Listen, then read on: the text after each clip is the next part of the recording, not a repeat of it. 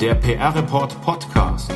Die Macherinnen und Macher der Kommunikationsbranche im Gespräch. Über Karriere und Beruf, über Handwerk und Strategien, über Trends und Herausforderungen. Der PR Report Podcast wird Ihnen präsentiert von Cision, dem weltweit führenden Media Intelligence Unternehmen im Bereich PR, Marketing und Social Media Management.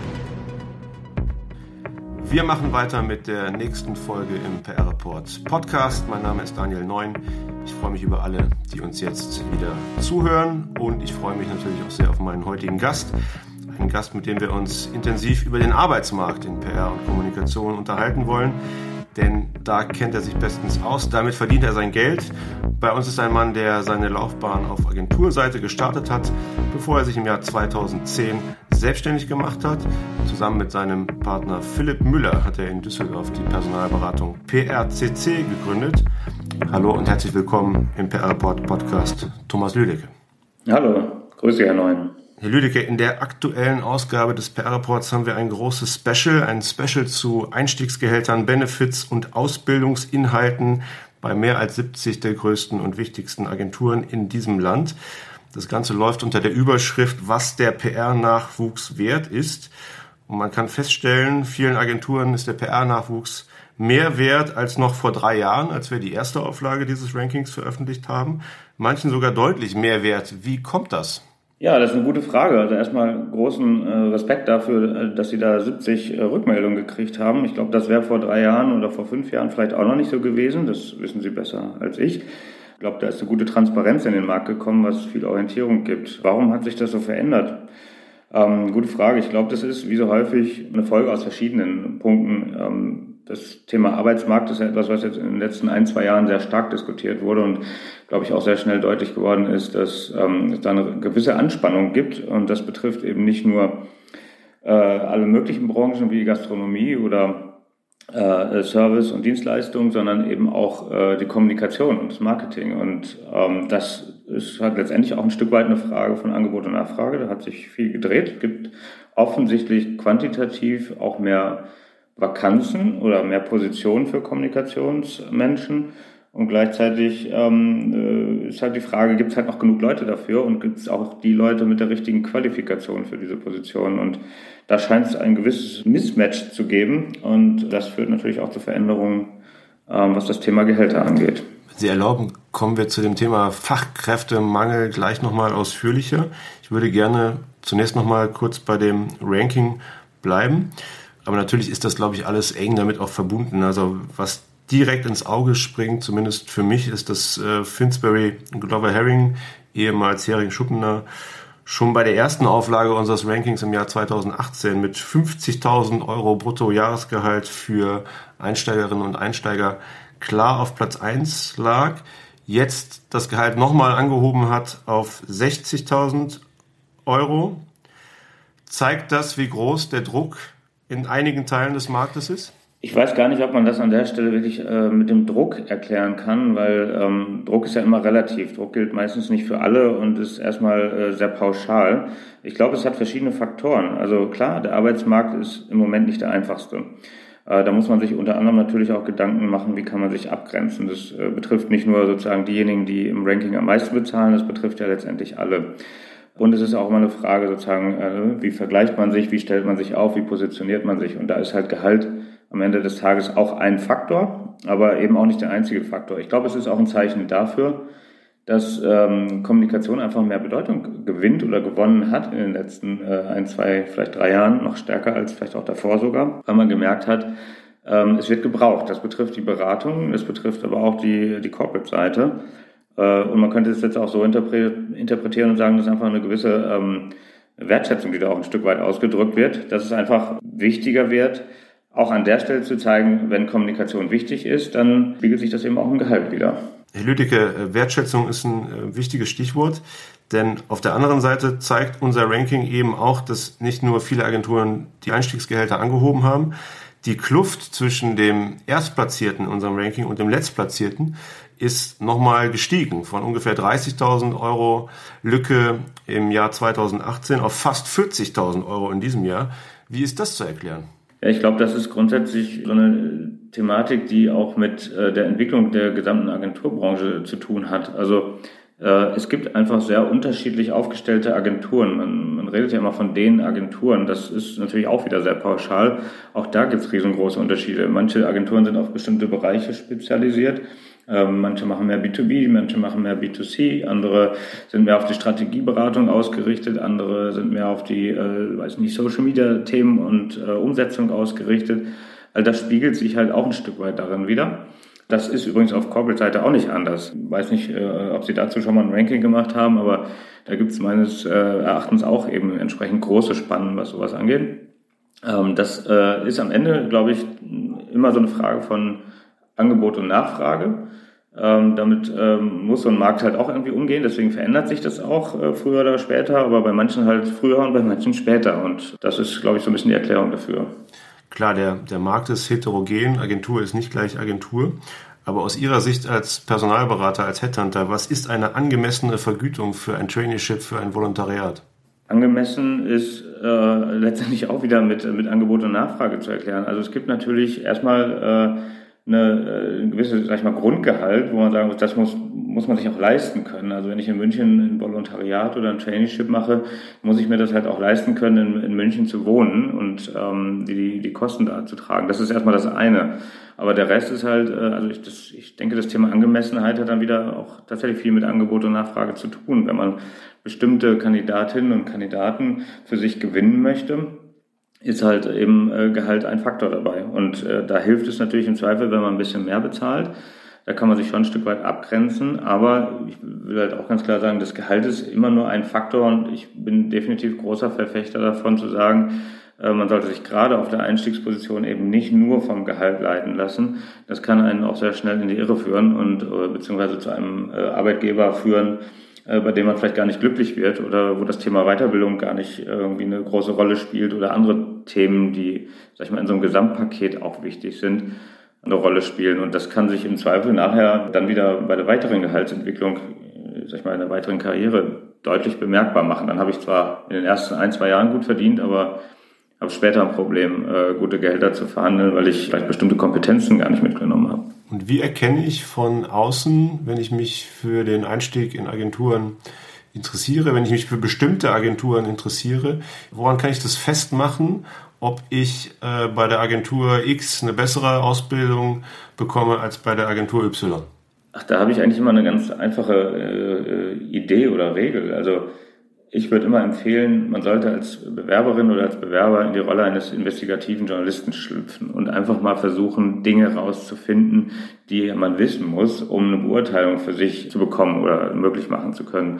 Also sprich, äh, eben nicht einfach nur gucken, welche Stellenausschreibung ist ausgeschrieben, sondern wirklich auch ein bisschen zu recherchieren, zu äh, Gespräche zu führen, mit den Agenturen, für die man sich interessiert, ins Gespräch zu gehen und einfach herauszufinden, wie ist die Kultur da, wer arbeitet da, was sind das für Leute, wie ist die Fluktuation. Ähm, wie sieht das Weiterbildungsprogramm aus? Wird das auch eingehalten, was da versprochen wird? Das sind wir haben einen großen Vorteil. Wir leben der, oder wir arbeiten hier in einer Branche, die insgesamt sehr zugänglich und kommunikativ ist. Das ist auch nicht in allen Branchen der Fall. Ähm, und den Vorteil kann man ja auch nutzen. Und wenn man da so ein bisschen in diese Rolle des investigativen Journalisten schlüpft, kriegt man, glaube ich, eine ganze Menge raus. Und mit der Brille des investigativen Journalisten, wie bewerten Sie, dass einige große Namen in unserem Ranking fehlen, also nicht teilgenommen haben, obwohl sie angefragt waren? Ach, keine Ahnung, ich gehe davon aus, dass jeder seinen Grund dafür haben wird, es äh, zu tun oder nicht zu tun. Vielleicht ist es für den einen oder anderen noch ungewohnt, an Rankings teilzunehmen. So lange gibt's das ja noch nicht. Ich kann im Moment auch nicht so richtig beurteilen, ob das jetzt sozusagen dann einen großen Vorteil bietet oder nicht. Ich glaube, je mehr mitmachen, desto eher ist es auch ein Vorteil, dabei zu sein. Aber auch um wieder auf den investigativen äh, Ansatz zurückzukommen, wer da entsprechend sich äh, aufschlaut und unterwegs ist, ähm, herauszufinden, ob ein Arbeitgeber in Frage kommt oder nicht, der wird dann auch bei denen, die sich nicht gemeldet haben, sicherlich an Informationen kommen. Weil geredet wird sowieso, ne? Geredet wird sowieso. Das Thema Einstiegsgehälter in Agenturen, das beschäftigt uns ja schon einige Jahre lang. Ähm, da gab es auch durchaus diverse äh, und kontroverse Diskussionen in den vergangenen Jahren. Bei dem PR-Report Camp 2019 hat die jetzige GPA-Chefin Alexandra Groß ihre Mitgliedsagenturen in die Pflicht genommen und damals angekündigt, dass der sehr umstrittene Mindeststandard äh, für GPR-Agenturen bei der Monatsvergütung für Trainees und Volos von damals 1600 Euro angehoben werden äh, soll. Das ist auch äh, passiert, aber hat sich die GPRA zu spät von diesem Mindeststandard 1600 Euro verabschiedet? Ja, das ist immer so ein bisschen das äh, Problem mit dem, mit dem Thema Mindeststandards. Ne? Das heißt ja erstmal nur, dass es sozusagen eine Untergrenze gibt, aber jeder die Möglichkeit hat, auch darüber zu liegen. Ich weiß jetzt sozusagen nicht, wie der Durchschnittswert zum Beispiel bei den GPA-Agenturen aussieht. Das wäre vielleicht dann mal ganz interessant, äh, um einen Vergleich zu haben. Da ist es aber ein Signal, wenn man natürlich von einem Mindeststandard spricht, der äh, erstmal offensichtlich ein bisschen sehr am unteren Ende kratzt und sich vielleicht dann auch nicht so groß bewegt, was aber nicht umgekehrt heißt, und das zeigt das Ranking an manchen Stellen auch, äh, dass es äh, durchaus Ausschläge nach oben gibt. Aber ich glaube tatsächlich, dass sich insgesamt in diesem Markt eine ganze Menge tut. Es sicherlich aber gut gewesen wäre, wenn das ein paar Jahre früher gewesen wäre, dann hätten wir, glaube ich, jetzt ein bisschen weniger Probleme mit dem Thema Gehalt bekommen. Glauben Sie, dass die Schere bei den Einstiegsgehältern zwischen den Agenturen noch weiter auseinandergeht? Das ist eine wirklich gute Frage. Also, boah, Glaskugel kann ich da nur sagen. Das ist so ein dynamischer Markt. Ich kann es mir nicht so richtig vorstellen, um ganz ehrlich zu sein. Ich glaube eher, dass es äh, an der unteren Grenze perspektivisch schwieriger wird. Ich sehe jetzt nicht in den nächsten Monaten oder ein, zwei Jahren äh, die Situation kommen, dass sich dieses Fachkräftemangelthema äh, komplett entspannt. Also das, glaube ich, wird noch eine Zeit lang angespannt bleiben und deswegen glaube ich eher, dass es sich insgesamt noch ein bisschen nach oben oder der Durchschnitt sich ein bisschen nach oben verschieben wird. Aber ob die Spanne dazwischen größer wird, da wage ich jetzt mal zu zweifeln. Wenn wir uns mal ein bisschen auch jetzt von den Einstiegspositionen lösen, Fachkräftemangel. Also das Wort begegnet mir seit äh, vielen Monaten in vielen, vielen Gesprächen. Wie ist das eigentlich zu erklären, dass jetzt das Thema so präsent ist, dass der Mangel offenbar äh, bei vielen als groß empfunden wird? Ja, äh, ehrlicherweise die Frage stellen wir uns auch seit zwei Jahren durchgängig, ähm, weil es letztendlich wieder auch so ein Thema ist, was jeder sehr individuell empfindet. Also es gibt ja auch nicht pauschal jetzt für jeden automatischen Fachkräftemangel.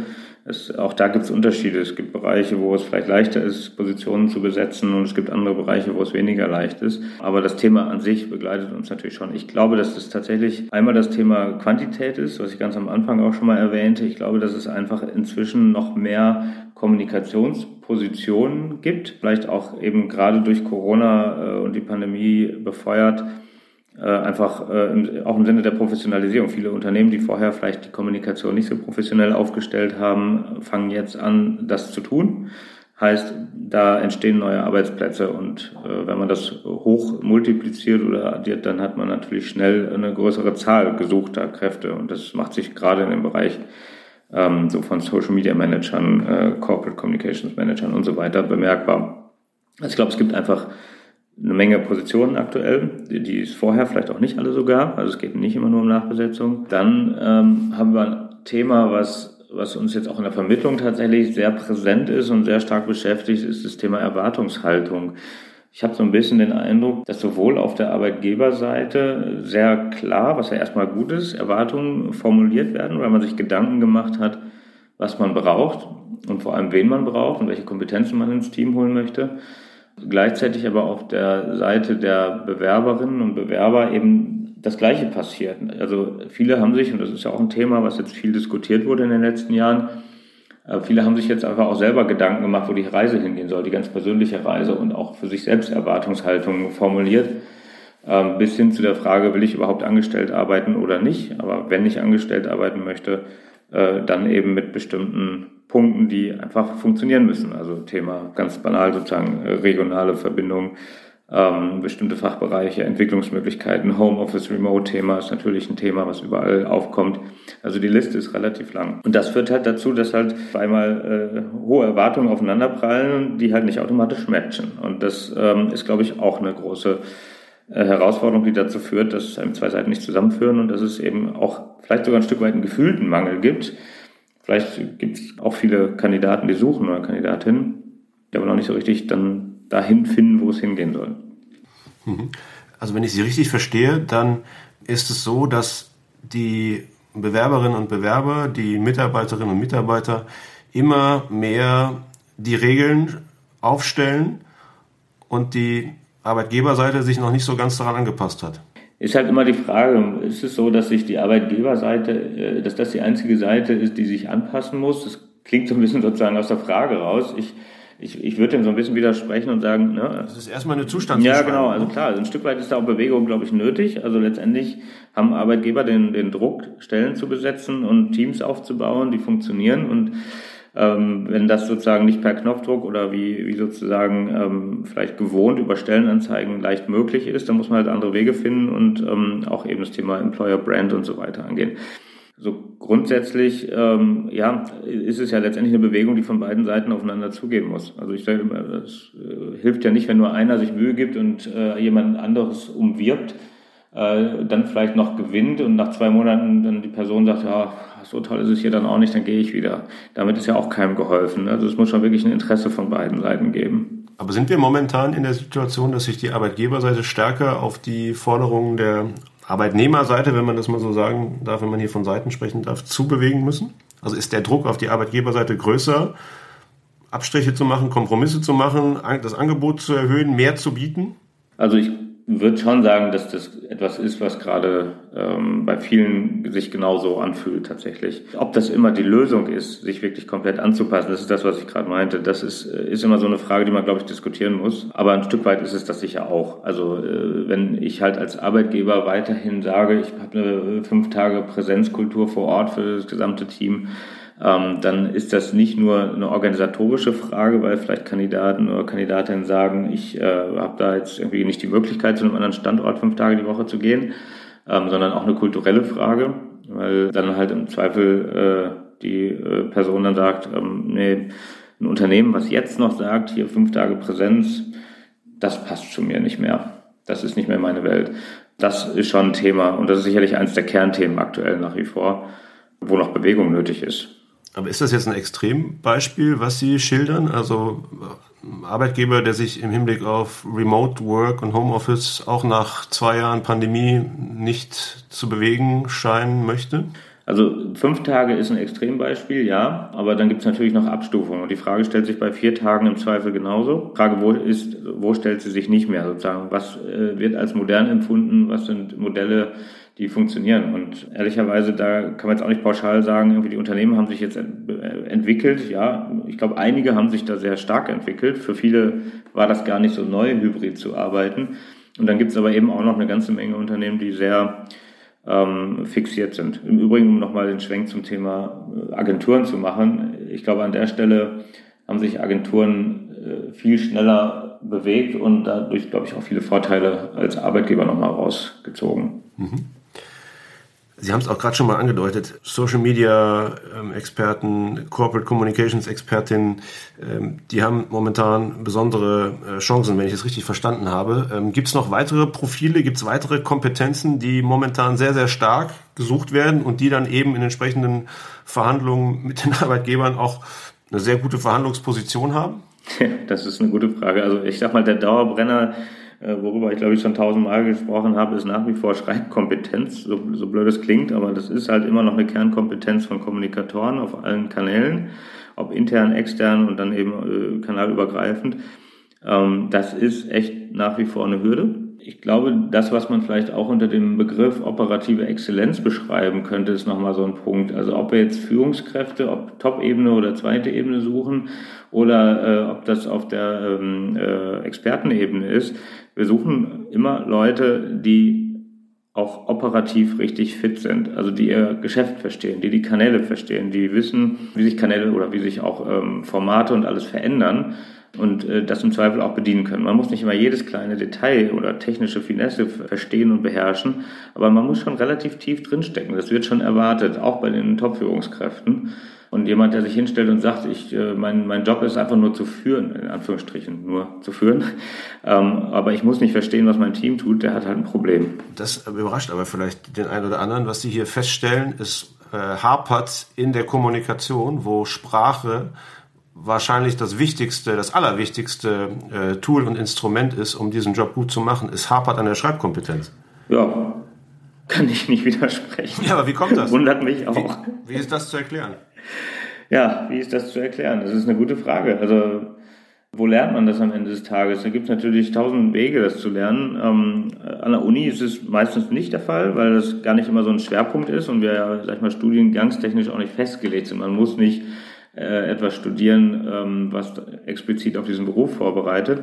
Also auch nicht irgendwie Journalistik, Kommunikationswissenschaften oder so weiter. Das ist halt einer von vielen Wegen. Ich kann es ehrlicherweise nicht richtig erklären, um ganz ehrlich zu sein. Es, ist, es verwundert mich immer wieder. Es ist offensichtlich eine gewisse Hürde. Und die ist auch nicht kleiner geworden in den letzten Jahren. Das Thema begleitet uns schon seit, weiß ich nicht, eigentlich seit zehn Jahren. Also um es nochmal ganz, ganz konkret zu fassen, wer gut schreiben kann, der hat auch gute Chancen, äh, einen guten Job zu bekommen, ja? Ja, das hilft definitiv. dann frage ich mal umgekehrt. Also äh, ich würde, leite dann daraus ab, wer nicht so gut schreiben kann, hat auch weniger gute Chancen. Welche Profile, äh, wenn man das vielleicht noch mal ein bisschen ähm, konkreter fasst, welche Profile äh, sind derzeit vielleicht weniger gefragt? Welche weniger gefragt sind? Ah, das ist mal eine schöne Frage, mal andersrum gedreht. Äh, umgekehrt ist es ja, wer nicht schreiben kann, hat ein Problem, wie Sie es gerade schon gesagt haben. Das betrifft natürlich auch andere Bereiche. Wer nicht digital tickt, hat ein Problem. Also äh, digitale Kompetenzen äh, sind wichtig. Also wenn man erst einem äh, neu eingestellten Kommunikator oder neu eingestellten Kommunikatorin erklären muss, äh, dass es LinkedIn gibt und dass man darauf äh, auch äh, eben Content platzieren kann und das vielleicht sogar ganz wichtig ist für die Unternehmenskommunikation, dann haben wir halt auch ein Problem. Ähm, wir haben auch ein Problem dann, und da kommen wir eher zu diesem Thema Mindset auch, das, ich will es nämlich immer gar nicht so gerne an einzelnen Kompetenzen festmachen, die verändern sich nämlich auch über die Jahre sehr schnell. Das ist eher ein Mindset-Thema und wer dieses Mindset nicht mitbringt, sich regelmäßig immer wieder aufzuschlauen, sich neue Dinge einzuarbeiten und da auch richtig fit drin zu werden ähm, und auch mit den Entwicklungen, die da am Markt passieren, äh, mitzugehen, da gibt es ein Problem. So, also äh, ne, das ist umgekehrt formuliert. Ich glaube, mit dem richtigen Mindset kommt man auch sehr weit äh, und dazu, also das richtige Mindset führt im Zweifel auch dazu, dass man dem Thema Schreiben zum Beispiel äh, eine gewisse Priorität einräumt. Wie dramatisch ist der Fachkräftemangel in der PR und in der Kommunikation? Ist der, äh, übertrifft der andere Branchen? Ist es nicht so schlimm wie in anderen Branchen? Wie schätzen Sie das ein? Also ich kenne mich mit der Kommunikations- und Marketingwelt ganz gut aus, mit anderen Branchen ehrlicherweise nicht so gut. Ähm, da kann ich nur eine Vermutung abgeben. Also das, was man so wahrnimmt aus anderen Bereichen, denke ich jetzt zum Beispiel mal an, an, an Juristen oder so, kürzlich auch mit, einem, mit einer großen Kanzlei äh, über das Thema gesprochen. Da gibt es auch noch einen extrem äh, starken Wettbewerb um die besten Kandidaten und Kandidatinnen, wo teilweise wirklich äh, absurd hohe Gehälter bezahlt werden, die nicht mit denen vergleichbar sind, über die wir gesprochen haben. Ähm, das zeigt ja schon auch, dass da ein extremer Druck da ist tatsächlich und möglicherweise sogar noch stärker als jetzt in der Kommunikationswelt. Ich kann es allerdings jetzt nicht statistisch irgendwie belegen. Ich glaube schon, dass das sich so gerade durch viele Bereiche der Wirtschaft durchzieht. Aber äh, es hat zugenommen, ja? Das Problem hat sich verschärft. Also ich habe es an einem ganz einfachen Beispiel für mich mal irgendwie äh, festgemacht und äh, das ist eine Position, die wir tatsächlich in den letzten sechs Jahren ein zweites Mal sozusagen besetzt haben, also eine und dieselbe Position ein zweites Mal in der Nachfolge besetzt haben für eine Kommunikationsleitung für ein, äh, sagen wir mal, teilöffentliches Unternehmen. Vor sechs Jahren sind uns, wurde auch offiziell ausgeschrieben, Bewerbungsprozess lief über uns, sind uns die Leute wirklich die Bude eingerannt. Man kann es wirklich nicht anders sagen. Wir hatten in drei Wochen äh, knapp 300, es waren 282 Bewerbungen. Ich habe es mir gemerkt, deswegen, weil es so selten vorkommt. Wir haben exakt die gleiche Position eben sechs Jahre später wieder besetzt und äh, waren knapp unter 100 Bewerbungen. Das ist immer noch gut für so eine Position, aber es hat es tatsächlich schwieriger gemacht. Ähm, und das ist ja schon eine Veränderung, würde ich jetzt mal sagen. Also da verschiebt sich halt auch einiges. Und das ist eine Position, die zum Beispiel so Faktoren wie Sicherheit verbunden mit einem spannenden Umfeld durchaus äh, abbilden kann und weshalb sie auch für viele so attraktiv äh, war und ja zum Teil auch noch ist. Aber da haben sich halt die Bedürfnisse auch geändert. Das merkt man schon. Also ich höre raus, das erschwert auch Ihr Geschäft. Profitieren Sie vom Fachkräftemangel im Headhunting-Business oder ähm, ist es so dramatisch, ähm, dass sich das sogar negativ auf Ihr Geschäft auswirkt? Also sagen wir es mal so, es ist eine Herausforderung. Aufs Geschäft, äh, rein in Zahlen sozusagen ausgedrückt, äh, wirkt sich positiv aus weil wir einen unglaublichen Anstieg an Anfragen haben, da natürlich irgendwie auch Lösungen für finden müssen. Und das ist sozusagen dann die herausfordernde Seite. Ähm, wir können auch nicht zaubern. Wir können gucken, was es im Markt gibt. Wir können dabei beraten, wie Positionen ausgestaltet sein sollten, damit sie attraktiv sind, äh, damit es auch eine hohe Chance für eine erfolgreiche Zusammenarbeit mit Kandidatinnen und Kandidaten gibt. Aber zaubern können wir halt nicht so. Und das ist sozusagen die herausfordernde Seite. Aber unterm Strich würde ich lügen, wenn, wenn ich sagen würde, das wäre jetzt nicht vorteilhaft für uns. Klar, der Markt wird enger und äh, wir sind dann schon, glaube ich, auch ein Stück weit ein Teil der Lösung. Ähm, aber wir können halt Positionen auch nicht mehr innerhalb von zwei, drei Wochen mal eben mit Dings besetzen. Das hat sich auch verändert. Ist das der größte Irrglaube über Ihr Geschäft, dass man Sie anruft und sagt, wir haben hier eine offene Position und dass Sie innerhalb von Tagen äh, eine ganze, ganze Liste ähm, vielversprechender Kandidaten äh, vorlegen, von denen auch relativ schnell dann einer dabei ist oder eine dabei ist, mit denen die Besetzung klappt? Da ist ein bisschen was dran. Also ähm, ich sag mal so, viele Personalverantwortliche äh, sind da inzwischen auch sehr weit äh, sozusagen mit dem Problem befasst. Das heißt, die arbeiten auch sehr professionell mit, äh, mit Personalberatung, Headhuntern zusammen. Das heißt also, da kommt in der Regel dann auch nicht mehr die Frage, ja, wo ist jetzt Ihre Liste innerhalb von einer Woche und, und, und wer kann und wer will. Da gibt es schon Bewusstsein dafür. Aber es ist, glaube ich, schon teilweise noch so, dass geglaubt wird, ich rufe da jetzt einen Headhunter an und der öffnet sein Kontaktbuch und hat dann direkt zehn Namen. Das hilft mir nichts, wenn ich nur zehn Namen habe. Ich muss auch zehn Namen haben, die nicht nur können, sondern auch die wollen. Also das ist ja immer so die große Herausforderung. Da sind wir wieder bei dem Punkt, den wir eingangs hatten. Wenn dieses Thema Erwartungshaltung einfach einen größeren Stellenwert einnimmt und auch die Kandidatinnen und Kandidaten einfach klarer formulieren, was sie wollen und auch was sie nicht wollen, dann hilft es mir ja nicht, wenn ich eine Liste mit zehn Leuten habe, äh, aber erstmal rausfinde, dass äh, neun von denen vielleicht gar nicht wollen, aufgrund des Unternehmensnamens, aufgrund des Unternehmensimages, aufgrund des Standortes, also aufgrund sehr einfacher, aber harter Faktoren. Und dann zum Abschluss nochmal die Perspektive umzudrehen. Wenn Sie sich melden bei potenziellen Kandidatinnen und Kandidaten und die ansprechen auf eine Vakanz, was ist der größte Fehler, den die machen können, um sich sozusagen direkt aus dem Rennen zu nehmen? Die wenigsten schaffen es tatsächlich, sich direkt aus dem Rennen zu nehmen. Das ist meistens äh, ein Prozess, so ein, so ein Annäherungsprozess, ein Kennenlernprozess, auch bezogen auf eine bestimmte Position, ist ja auch immer, äh, ich sag mal, so eine, ein Beweis dafür, wie man, oder ein Beleg dafür, wie man kommuniziert. Und äh, das sollten ja Kommunikatorinnen und Kommunikatoren durchaus können. Also äh, mal an einem einfachen Beispiel festgemacht, wenn ich halt äh, jetzt mal irgendwie eine Leitung Kommunikation oder eine Sprecherfunktion zu besetzen habe und da sitzt mir jemand äh, gegenüber und hat sich nicht wirklich informiert oder ist im Zweifel extrem nervös und äh, hat überhaupt gar kein Kontextwissen mitgebracht ähm, oder schreibt Mails, die äh, äh, dreimal die Woche kommen und Kilometer lang sind, um sich ein Stück weit zu erklären. Das sind alles so Punkte, die führen jetzt nicht gerade dazu, dass man dann irgendwie ein stimmiges äh, oder zumindest ein positives stimmiges Gesamtbild hat äh, im Sinne von, da ist jemand, der weiß, wie Kommunikation funktioniert heutzutage. Ich glaube, das ist so ein Punkt, der tatsächlich äh, nicht allen immer so ganz klar ist. Ähm, wir haben jeden Tag mit sehr, sehr vielen Menschen zu tun. Das ist unser Job. Wir geben uns extreme Mühe, da auch eine vernünftige Kommunikation hinzubekommen. Und gleichzeitig erwarten wir das natürlich auch von der anderen Seite. Und das betrifft alle Ebenen. Also ne, ich finde immer diesen Satz ganz gut. Nicht zu viel kommunizieren, aber gut kommunizieren. Das äh, hilft auf jeden Fall weiter. Dann nehmen wir das doch hier als Schlusswort. Vielen Dank an Thomas Lüdecke für das Gespräch. Vielen Dank an alle, die uns zugehört haben. Gerne, danke Ihnen. Der PR-Report Podcast wird Ihnen präsentiert von Cision, dem weltweit führenden Media Intelligence Unternehmen im Bereich PR, Marketing und Social Media Management.